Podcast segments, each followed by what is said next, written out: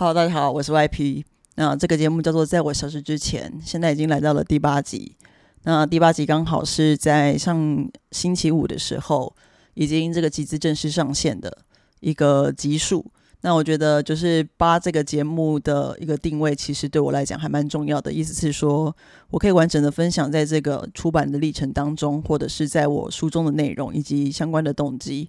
那其实都是一个。呃，一个开始完整的去叙述这个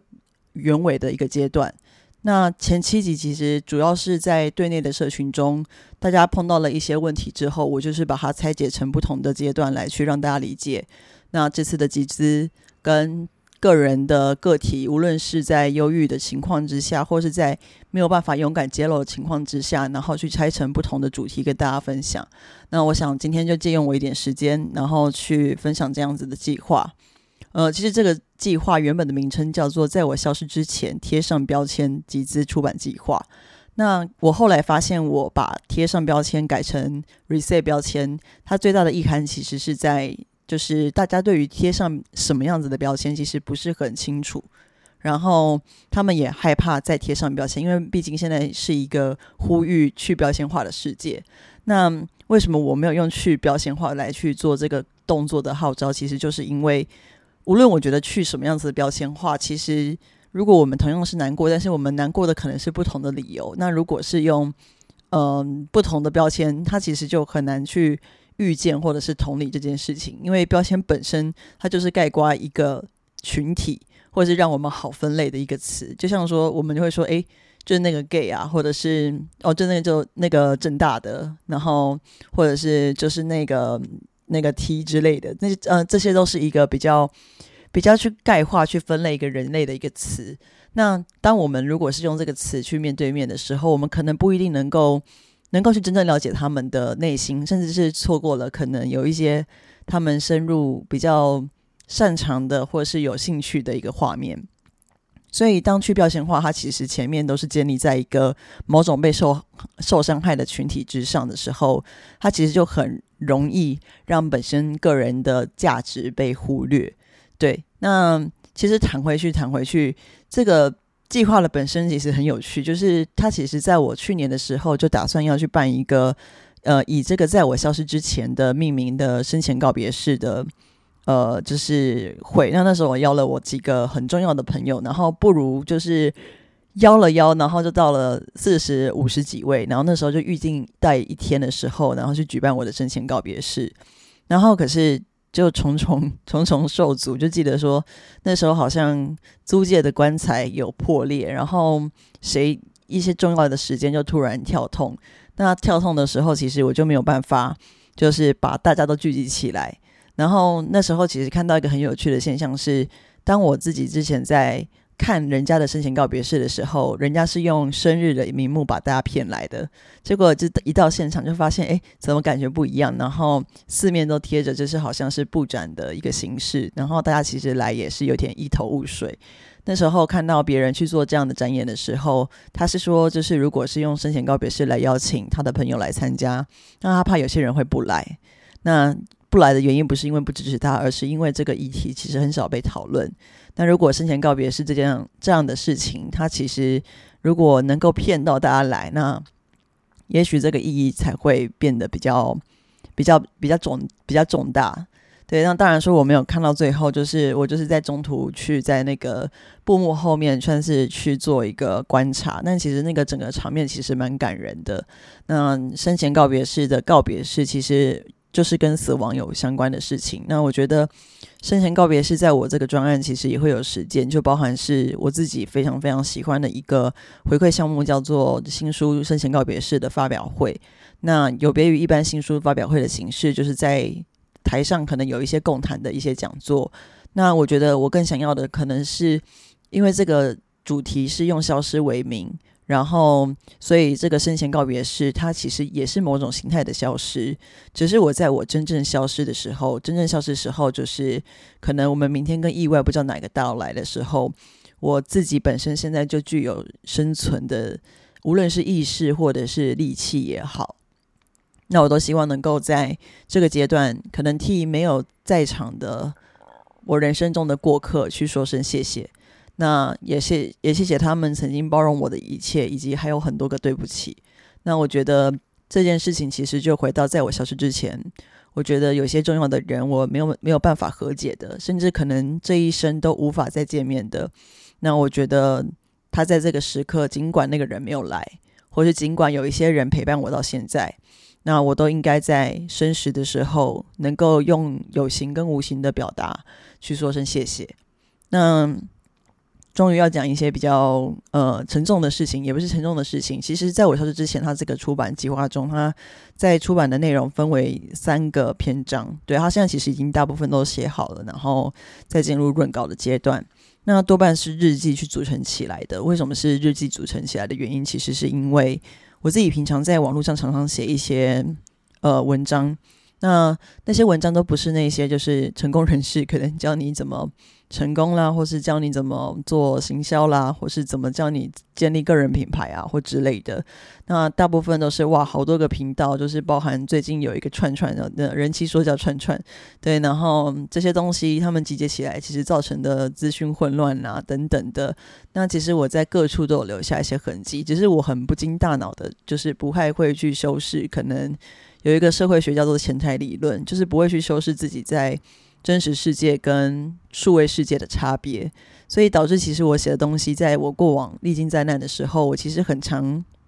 觉得自己就是 嗯非常的衰，然后也有一些就是发作时的情绪，其实都会记录下来。那记录下来的时候，我都觉得。好像就是记录没什么，但是久而久之，就是都觉得说，可能大家如果看到，或者是觉得一直沉溺在这样子的人的社群里，一直都是不开心的事情，那我都会想象说，好像有人离我而去这样子。那确实，确实是有一些人的声音跟我讲说，他们没有办法，就是一直看到我的一些负面的状况，所以他们觉得很烦，然后就退追踪这样子。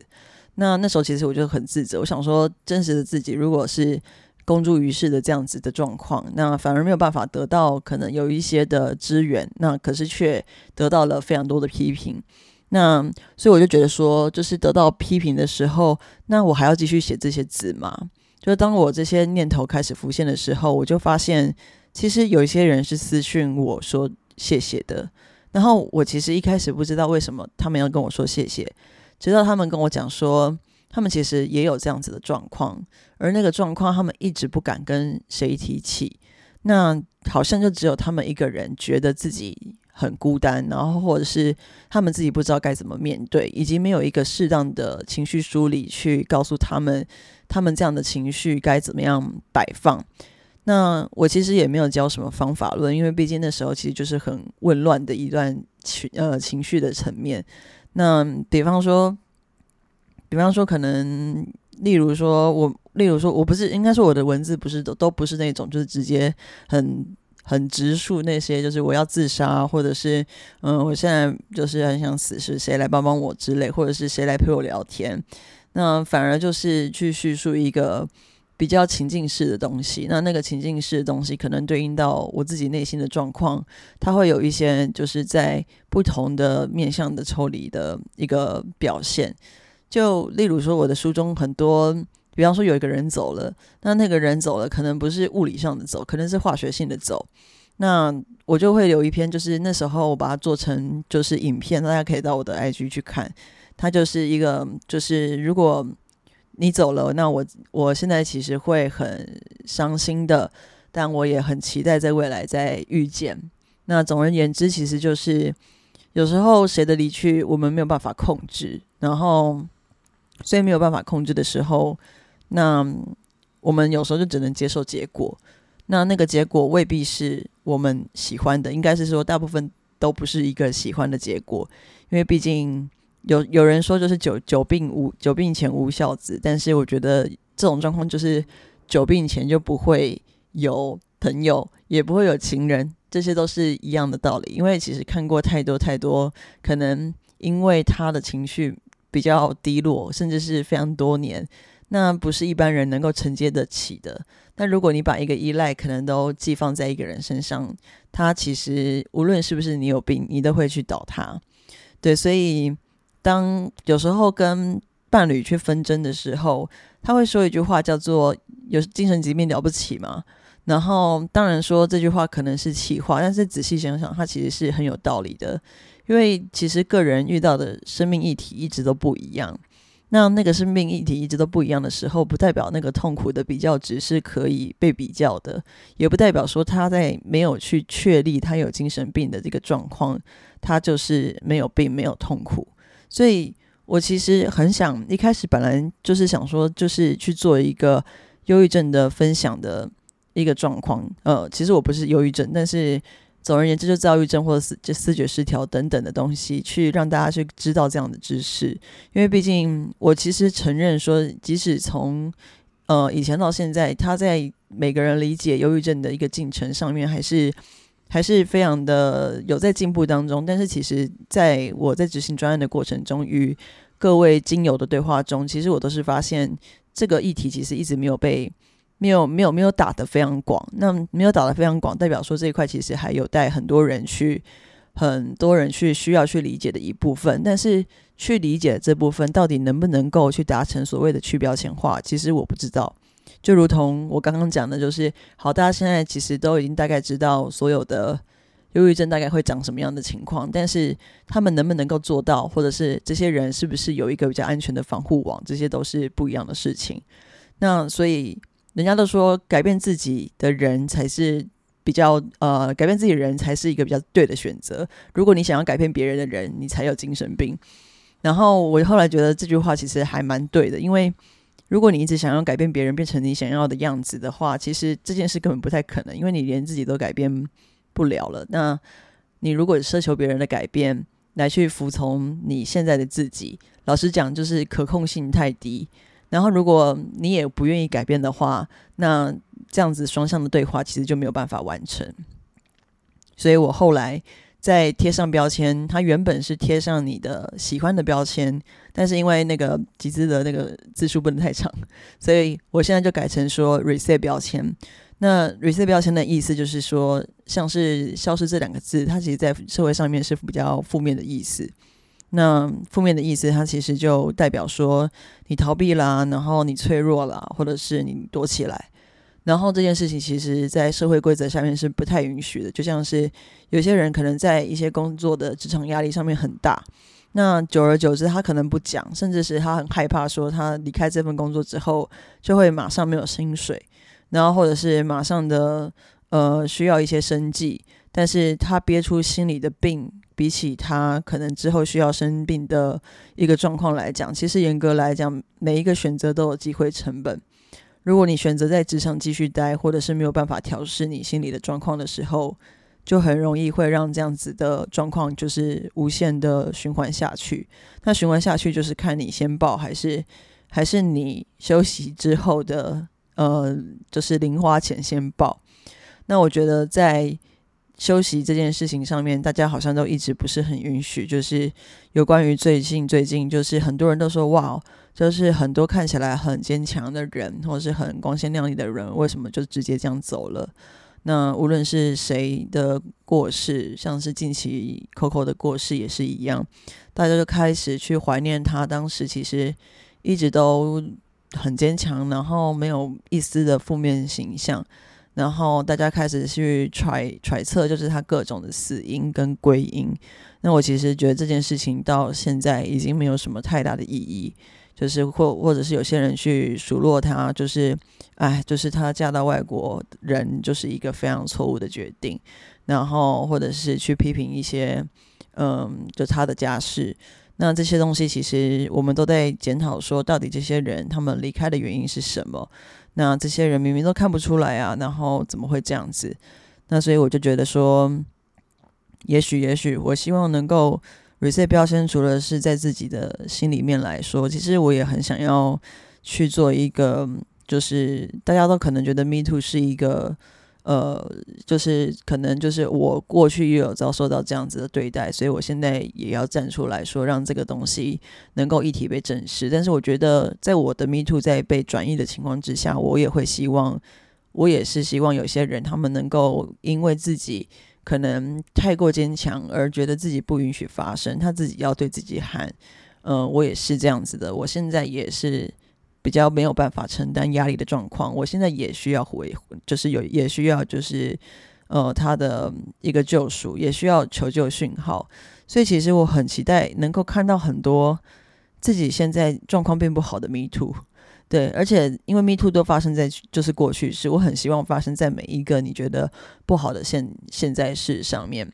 就曾经有一个相对有名气的某个领域的我的朋友来讲，他就说他们那个领域的人其实很常自杀，很常自杀的原因是因为他们那个领域的人就必须要保持一个非常快乐，然后非常健康，然后非常带大家嗨的一个情况。那可是他躲起来，其实在一个喧嚣过后的一个孤独感，那他是非常重的。然后甚至是你非常久时间都要去从事自己专业的这样子的孤独的行为。那有人就说你活该啊，你为什么要做这样的事情？然后就是没有人这样逼你，对，就是就是因为没有人这样逼你，然后变成是说大家在追逐梦想的同时，其实感到孤独的时候，好像都没有资格去发声，去说自己其实也需要被。抱抱有也需要被讨拍，也需要被一个防护网所接着，所以其实它的恶性循环，其实不代表说只有坚强的人才能够，嗯，就是在被自在杀死自己之后，能够被大家去祝福他要一路好走，也不是代表是说原本就有揭露自己忧郁倾向的人，他最后死后他的价值并没有比坚强的人过世还要低。那我觉得。就是人生，人生而为人，就是在死亡的时候，其实都是一样的。尤其是你把自己杀死的同时，它的结果也是一样。那所以，在我消失之前，那个消失有可能是我选择性，就是将我自己放在一个消失的领域。我选择把我自己现在的坚强，能够稍微消失一下下。那一下下的同时。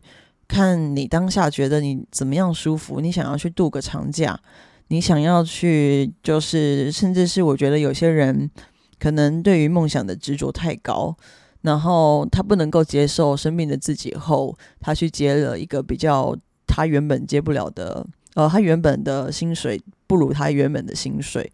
所以其实我就觉得说，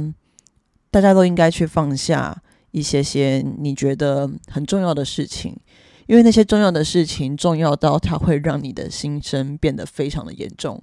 那这件事情才是一个最重要的事。对，最重要的是，绝对不是因为你去达到了什么样子的里程碑，或者是达到了什么样子对你自己的成就肯定。最重要的是，就是你把你自己的身心顾好了，然后你过了一个平稳、安全，然后又幸福的工作。或者是工，或者是一种生活，那种才是我们要去追求的东西。然后在这样子的社会期待之下，其实很多人都活在社会期待之下。意思是说，我们从小，我们第一个接触社会是家庭，那家庭灌输我们的概念，可能就是他们被社会期待喂养的概念。例如说，可能觉得要考上有师字部的，才是一个得体的。那个职业，那例如说家庭期待你做出什么样子的角色，那导致有些人在可能还没有脱离社会的时候，他们就被家庭控制住。那这件事情，他们是不爱他们家人吗？也许一定不是，就是他们可能也很想跟他们亲近，也可能告诉他们，就是说他们在接触家庭跟一个实际社会上面，或者在网络上面看到的时候，他们开始慢慢改，呃呃，开始慢慢的发现自己不一样。那发现自己的不一样的时候，很怕让最亲密的人知道。那我觉得，就是希望能够贴上标签的意思是，如果如果你其实想要跟他们真正活过一次的话，我们其实一定要将自己的标签让自己比较重要的人浮现。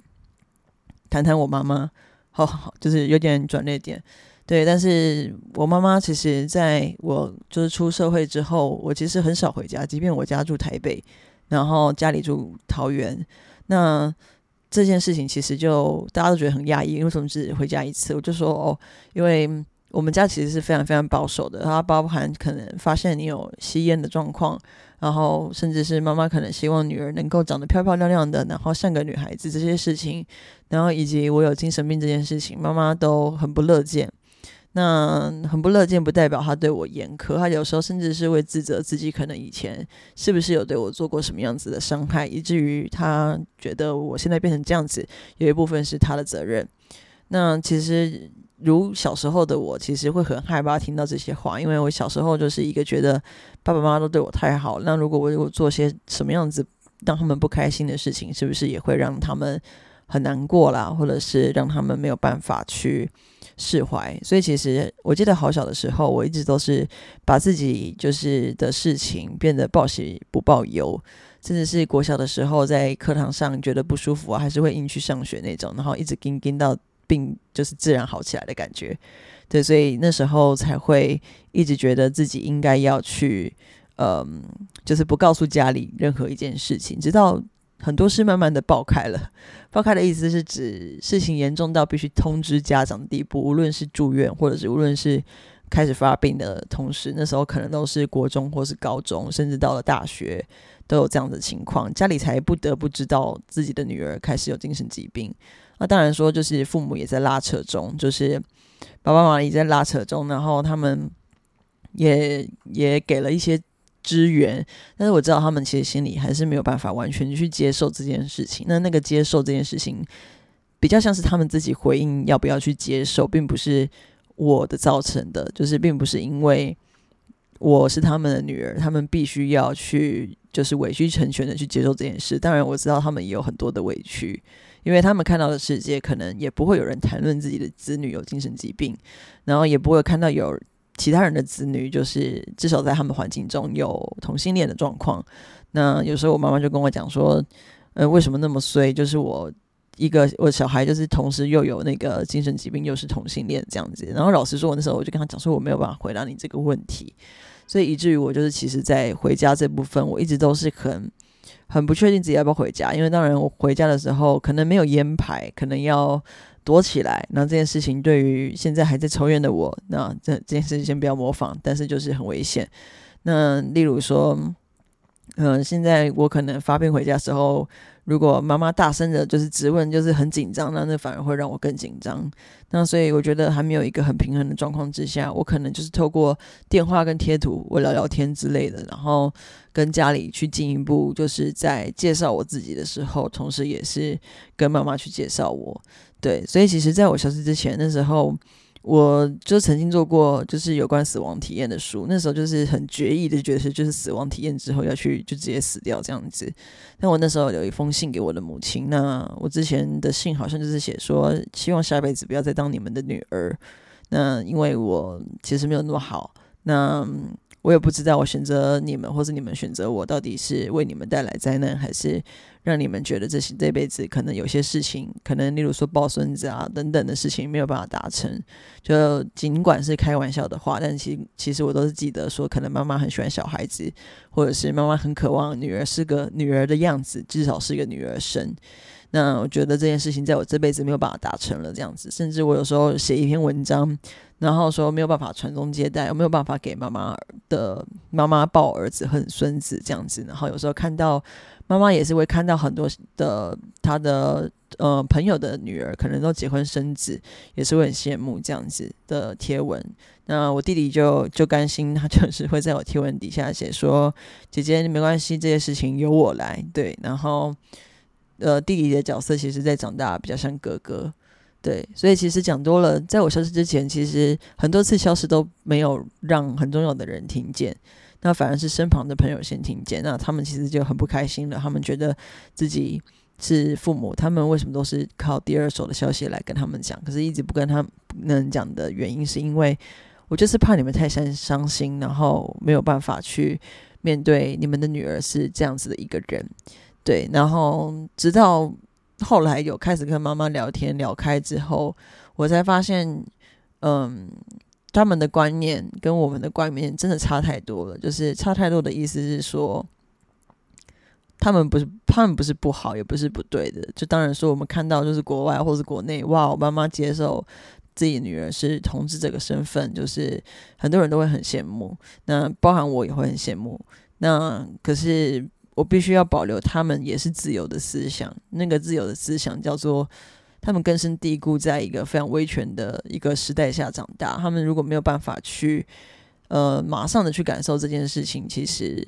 也是很正常的事情。所以在我消失之前，其实好多好多事情要处理哦。对，然后你说人生就这么可以算了吗？我觉得我当初觉得人生可以这样算了，因为我这些问题我都解决不了。然后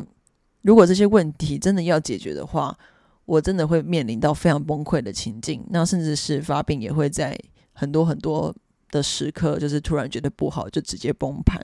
但是如果你觉得这件事情可以算了。那透过生命来解决这件事情，然后可是你其实解决的不是生命，你解决的是你觉得自己是问题的本身。那如果你自己不觉得你那个是问题了，你应该就不会想要去结束生命。所以其实如果这个计划发起来，其实也是想跟大家讲说，其实每一个标签呢，就是无论最后有没有被成功的撕下来，那。他如果跟你共处一段时间，他一定会有一些跟你共处的默契，跟把你贴成一个别人不会贴过的形状。所以很希望在一个在我消失之前，能够让每个标签都是自由的情况之下，尽管我在写标签的时候，在自我就是在我消失之前跟中跟后，它都是一个不同的经历。就例如说，我一开始觉得负面的标签影响着我，甚至那一段会比较带到很多的。伤害也好，或者是带到非常多抑郁的情绪也好，也其实也都是会针对一些无论是哪一个起因而引起的情绪状况。那第二段比较像是我开始要跟这个标签去奋战，我要去带，我要去跟他们讲说，就是尽管我是这样的人，但是我还是可以做到标签以外的事情。然后后来就发现算了，放弃。对，那那这个放弃不是一个很消极的放弃。我对于撕下标签跟去标签化的放弃，其实它的意思不是代表说它不存在，或者是它不应该被倡导，而是因为我觉得，如果这个东西交还在我们个体的手上的时候，它反而比较轻松。就例如说，我最后一次想消失的时候，是我被公司之前，然后那时候就是压力神大，然后基本上我就是已经放弃解释任何为什么我会不好的原因。那那时候就是在就是马上疾疾病就是直接去嗯急诊室啊，我室友陪我去啊，巴拉巴拉就直接就接到咨询信，就很快很快就告诉我就说这个梦想的工作我已经没有办法待下去了。那也是我第一个公司能够让我去做了一年多以上，那换了许多职位，那也都是在测试我适合放哪一个位置，但对不起，最后还是任何一个位置都没有办法放。所以我就想说，就是那时候其实就是完全完全的自我否定了，因为我觉得说，哇，就是老板把我放任何位置，没有个位置可以坐。那其实我真的不知道社会的容身之处在哪，我不知道我要去哪里赚钱，我也不知道为什么，就是我最敬仰的工作，那居然最后是以这样子的收尾。就虽然说我的工作都不是一个常规的形态，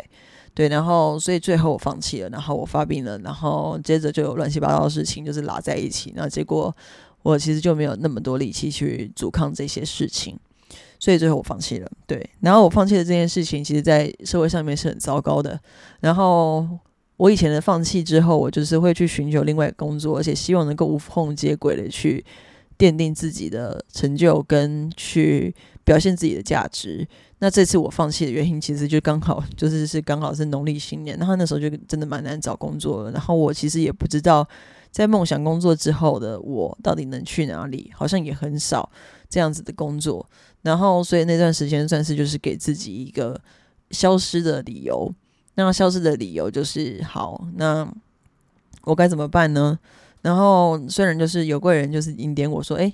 你要不要干脆就直接出自己的东西？我就想想，就是觉得好啊，那就出自己东西。然后，所以大概在四月的时候就开始去走这个计划，然后开始去。让问卷发放，然后去让社群的聚集，然后社群聚集的大部分都是很多很多比较没有办法去呃说自己不好的人，然后在现实世界中，所以他们其实憋很久也憋很辛苦。他们搞不好我我不认识他们，但是他们可能看起来都很开心。就像其实我在这个呃这个过程中，我其实都有看到一些。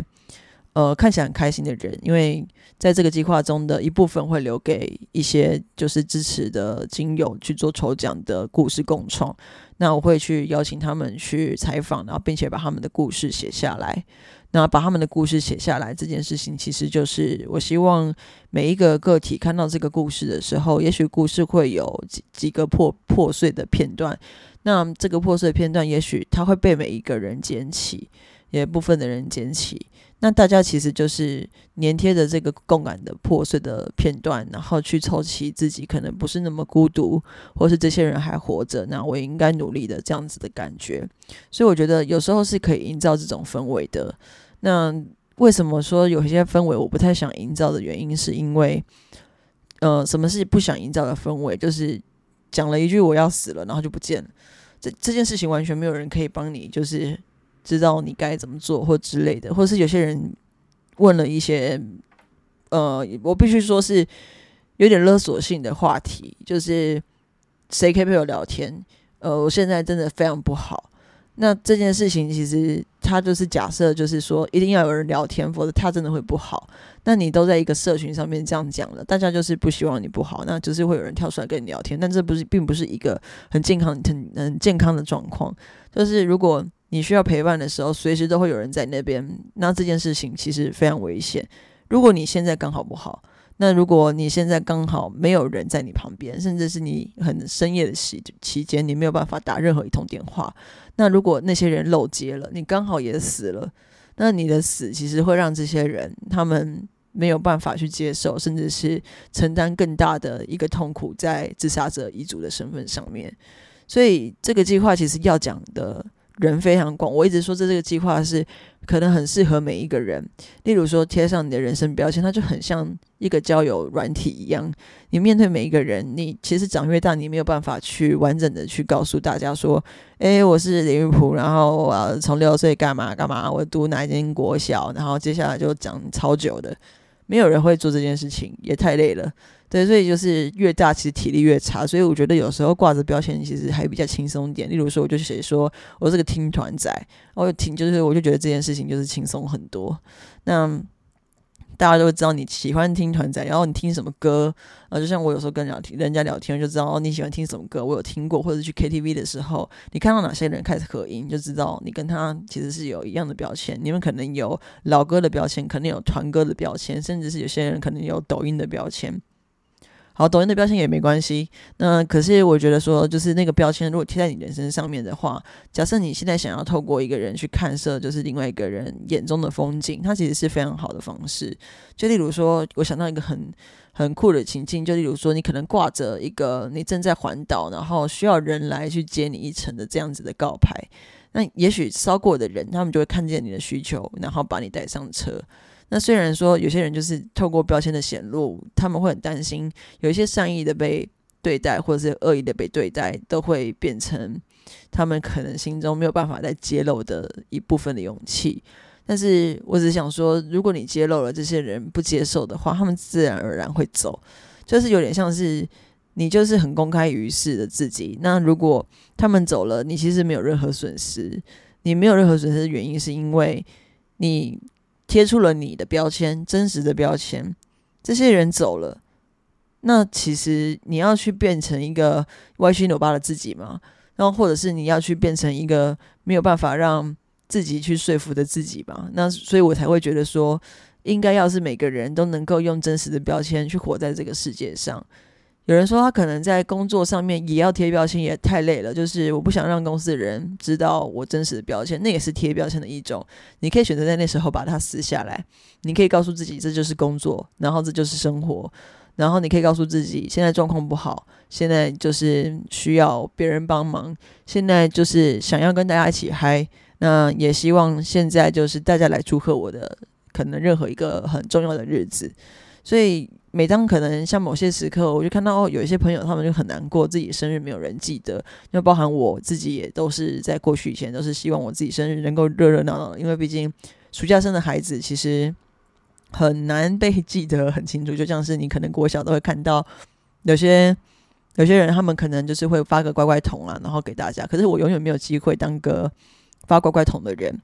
所以其实长大后很渴求的热闹。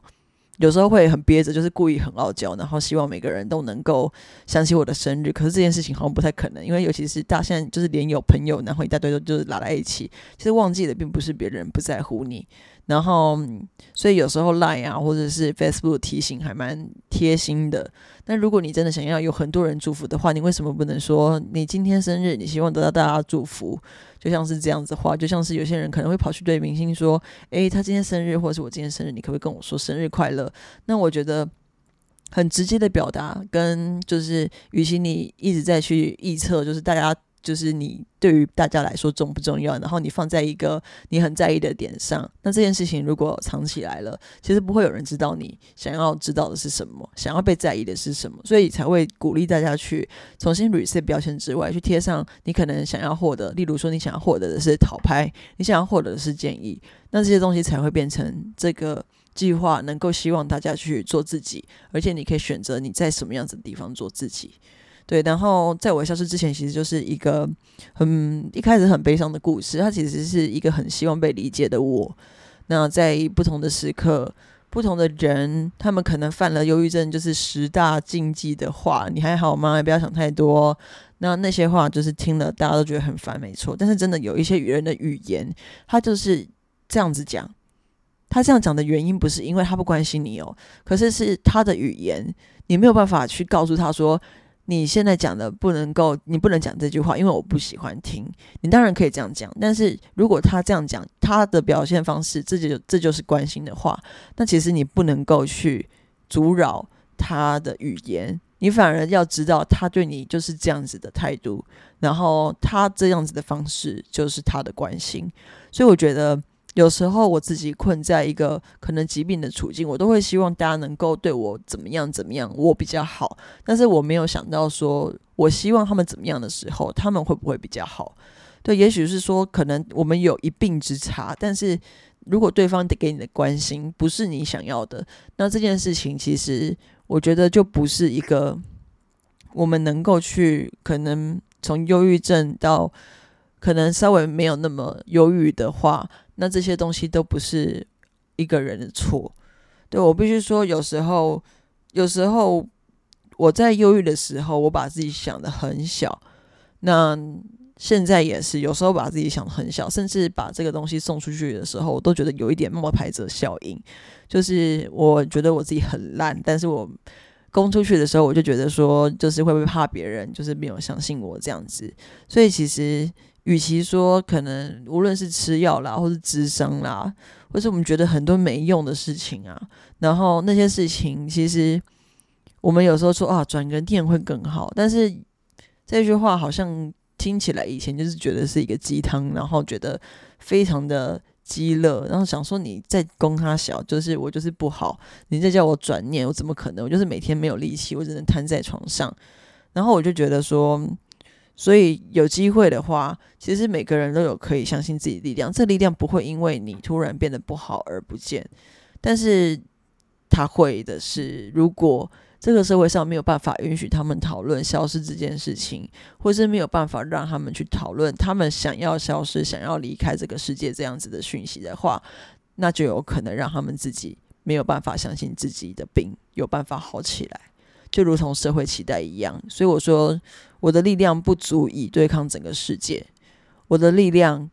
在推这个专案的时候，其实非常的辛苦，因为辛苦的原因其实不只是我把我过去所有，还有我现在进行时，甚至我之前在写专案写到一些文章的时候，我会直接哭出来，因为我大概就是想到那时候状况跟。以及我现在状况，在旁边已经离开很重要的人，我就直接触景申情。然后，所以其实，在推这个状状呃，在推这个专案的时候，其实就是历经非常多的波折。那波折就是。就比方说，可能突然被停广告啊，然后广告之后账号被 ban 啊，然后或者是关键人物没有办法出资等等的，那这些东西都是让我可能延后上线的原因。但我觉得现在就是也是最好的时光，就刚好可以上线了。对，但必须说，就是我一个人的力量真的很小，然后特别打中的观众跟打中的人，他们其实都是没有太多金源的人。因为我知道，就是在我自己状况差的时候，我可能也没有办法去工作。然后我也没有办法去。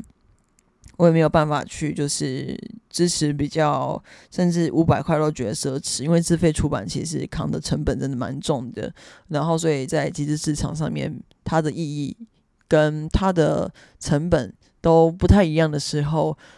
或者是我更希望透过集资能够去对话，不是只有出版社一出书，然后可能分配到不同的新书发表会去共谈一些事情。虽然说我觉得这两件事情都很有意义，但是我觉得集资现阶段来讲，算是我比较会的方式，然后我也比较可以去呃掌控的方式，然后我也比较可以去用我真实的作者个人的身份跟个人的标签去。去跟大家去互动的时候，所以从四月到现在，其实从之前社群开放无限量的时间控管，呃，那时候没有控管，到现在其实有时间控管，然后另外拉出一个子群，让大家可以畅所欲言的聊天。那这件事情其实都会，呃，让我每天每天的八点到十一点都准时在线上，然后看着大家，然后一一的回复。那我必须说，可能支持支持这个专案的人，他们可能都只能支持而已。可是他可能不一定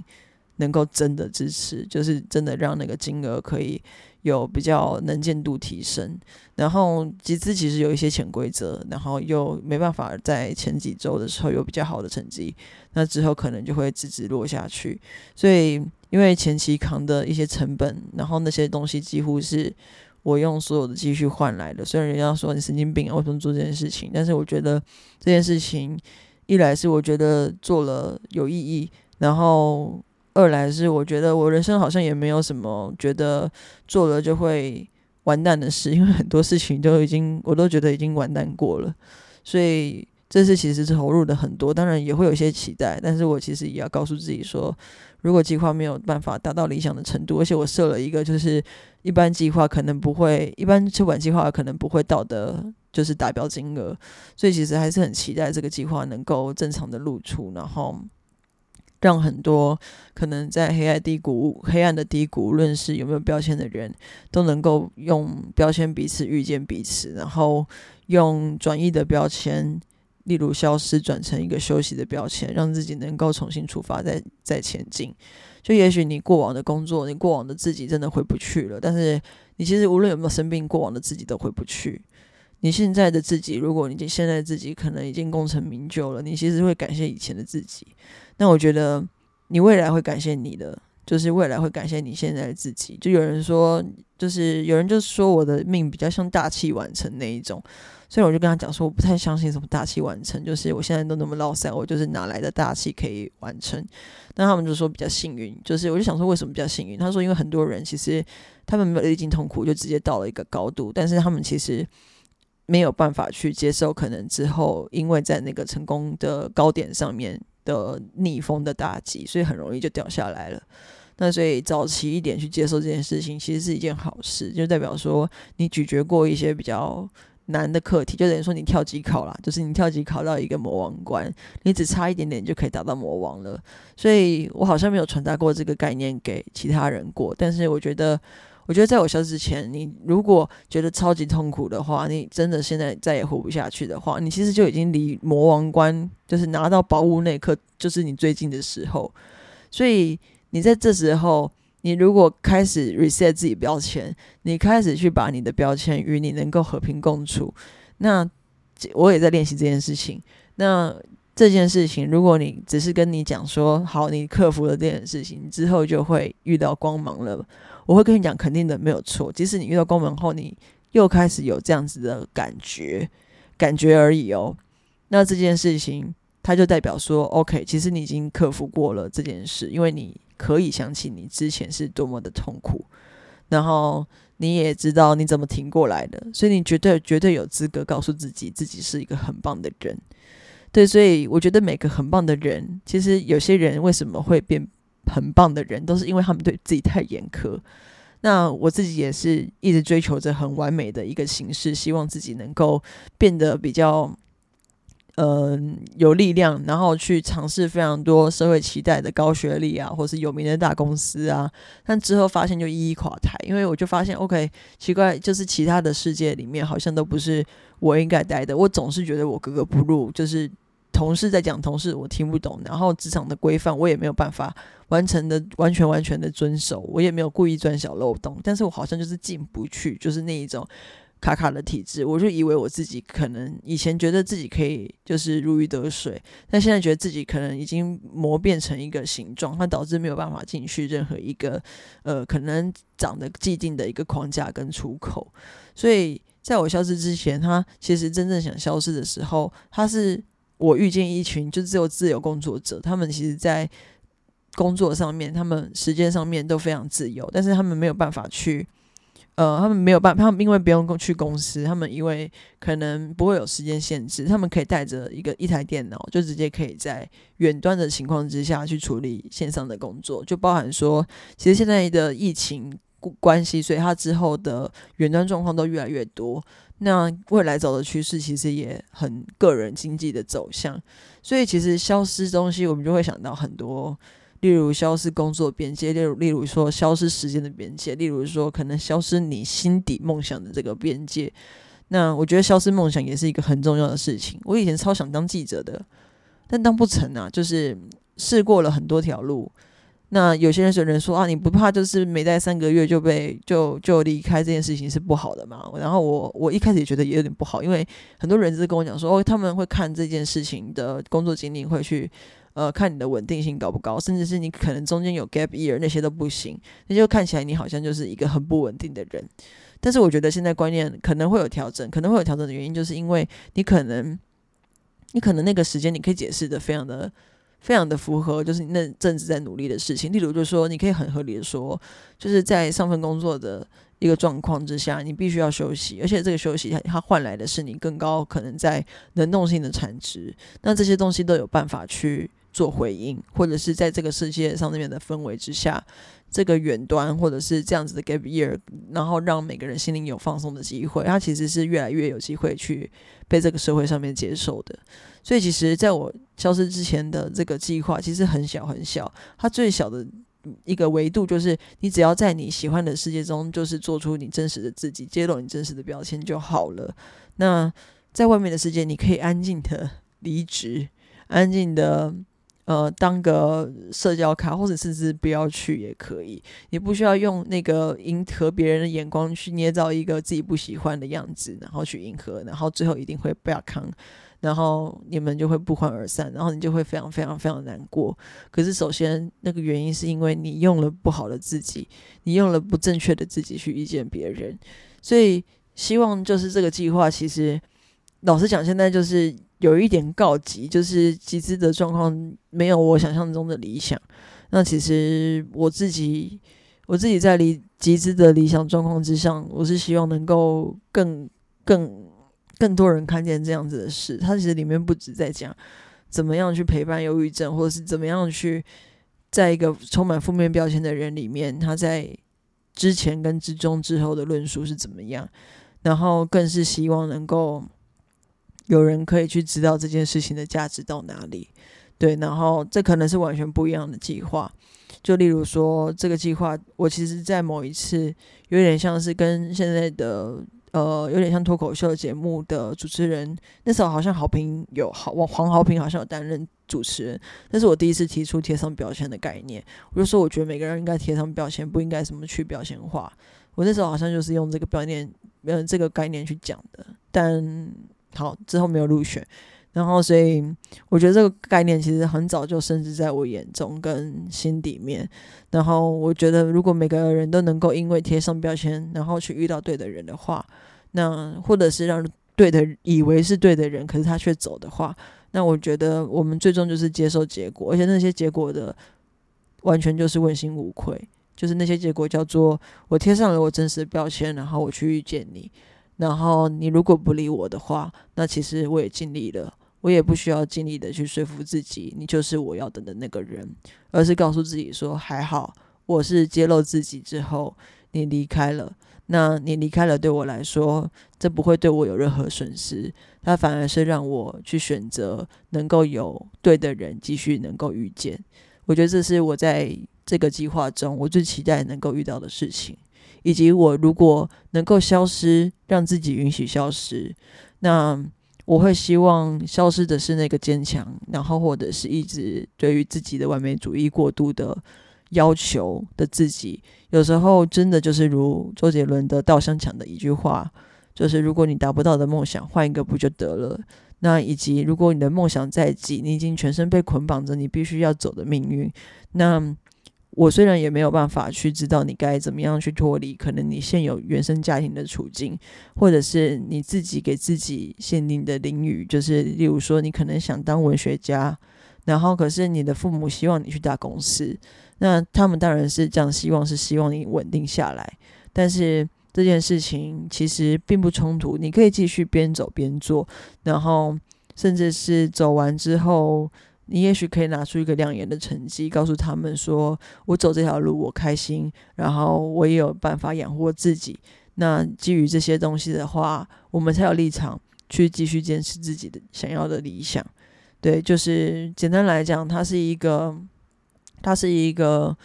嗯，跟过去的自己的真实，把它慢慢找回来。找回来不是说那是过停留在过去，而是融合到现在。你所想象的自己未来是想要在什么样子的消失之前能够真实呈现，然后所以这个计划才会希望能够被大家看见。那我知道我 podcast 可能没有那么多的声音跟力量，但是如果可以的话，我希望你们把这个计划已经上线的，如果有办法支持就支持起来，然后如果呃目前没有办法的话就分享出去，希望这个计划能够让更多人看到。对他虽然让我写的很痛，